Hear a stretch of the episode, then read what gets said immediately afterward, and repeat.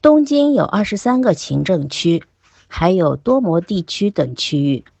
华人购买房产的主要区域呢，一般是在东京的二十三区，其中较为中心的是十七个区左右。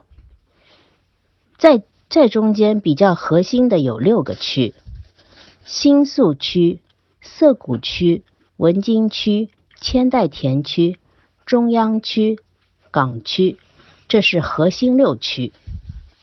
足立区、荒川区、北区。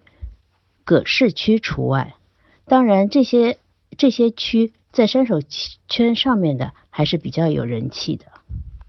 我们国内的成功人士作为来日本度假时的自住房，比较集中的在新宿或者是月岛等临海地区，也有的买在中目黑、六本木等地，而以投资为目的。山手线沿线或者临接山手线的就比较多。大家如果来过东京自由行的话，一般都知道山手线。山手线是东东京的中心一条环状的 JR 线路，全长三十四公里，走一圈大概是一个小时。它有顺时针方向和逆时针方向，是首都交通的大动脉。山手线内部有横贯东西的 JR 中中央总武线，还有许多纵横交错的地铁。许多前往郊外的交通线路是以山手线的车站为出发点，呈放射状展开。比如有京王线、小田急线、西武新宿线。中中间最著名的车站是涩谷车站。相信大家一定听到过这个车站。车站前有忠犬八公的像，它前面有一个非常大的交叉路口，是由五条大街组成的。这个交叉路口号称是全世界人流量最大的交叉路口。涩谷区的青山表参道是日本的时尚发源地，日系服装的潮牌店旗舰店。以及像 LV 等品牌的旗舰店也都在这里。这里是白领小资洞察时尚风向标的圣地，也有很多时髦的咖啡馆、甜品店，不但时尚，而且非常小资。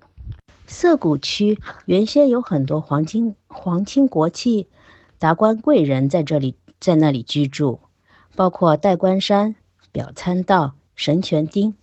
这些地方呢，位于城市中心，周围十分繁华，但是呢又闹中取静，环境优雅，是非常稀有的土地之一。涩谷周围的房产非常少，五到十年、五到十五年之间的新二手房之外，三十到四十年年房龄的老二手房也非常抢手抢手。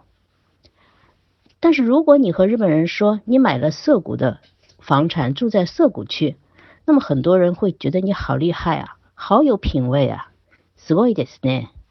以上说的是涩谷区的房子，我接触到的华人买来买来的话，基本上是用于自住，或者是给在日本留学工作的孩子居住，花了好几千万 专门用于出租来做投资的人并不多。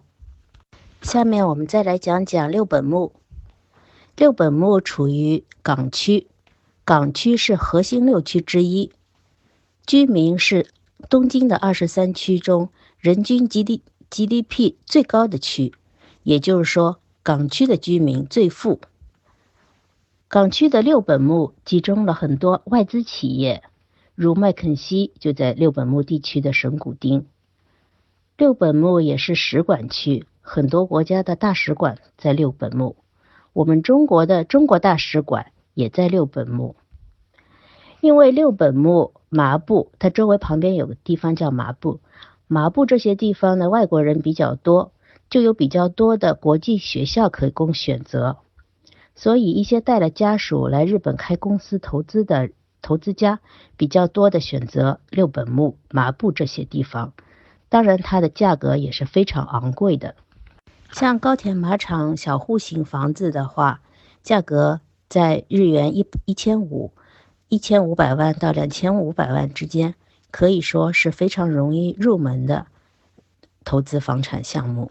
下面跟大家介绍一个地方，叫高田马场。高田马场是山手线上的一个车站，离开东呃离开新宿车站两站路，山手线的两站路。除了山手线，还有地铁东西线和西武新宿线经过，交通非常方便。附近还有早稻田大学和学习院大学。学习院大学是很多皇族皇族的子弟去学习的大学。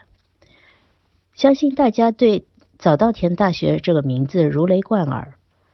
高田马场车站还专门有一个出出口，叫早稻田出口。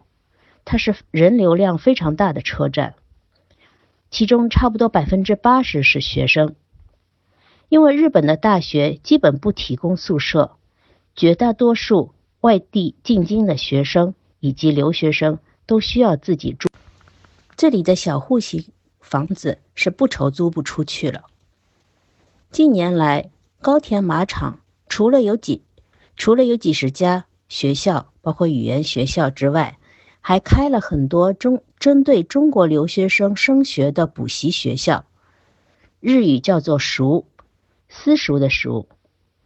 这种补习学校费用非常昂贵，一年要一百万日元左右。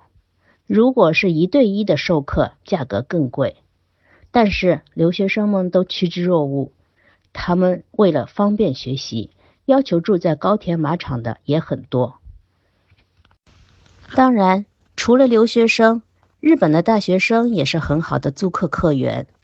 大学附近房产都有刚需，像文京区有著名的东京大学和御茶水女子大学，这两个大学都是很好的国立大学，学生数量多，周边的房子基本不愁租不出去。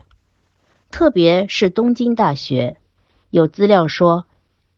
东京大学的学生家长平均收入是年收一千万，这在日本是高高收入的家庭。国立大学学费又便宜，家长往往会给小孩租价格比较高、设备比较好的公寓。刚刚讲的东京十十七个区以外，有一个叫叫葛饰区的区。葛饰区有一个车站叫京町。原本是不大人气的车站，因为前几年东京理科大学迁到那里，一下子有很多学生的需求。那个大学是日本一流的理工科大学，百分之八十的学生本科毕业之后要读两年硕士研究生。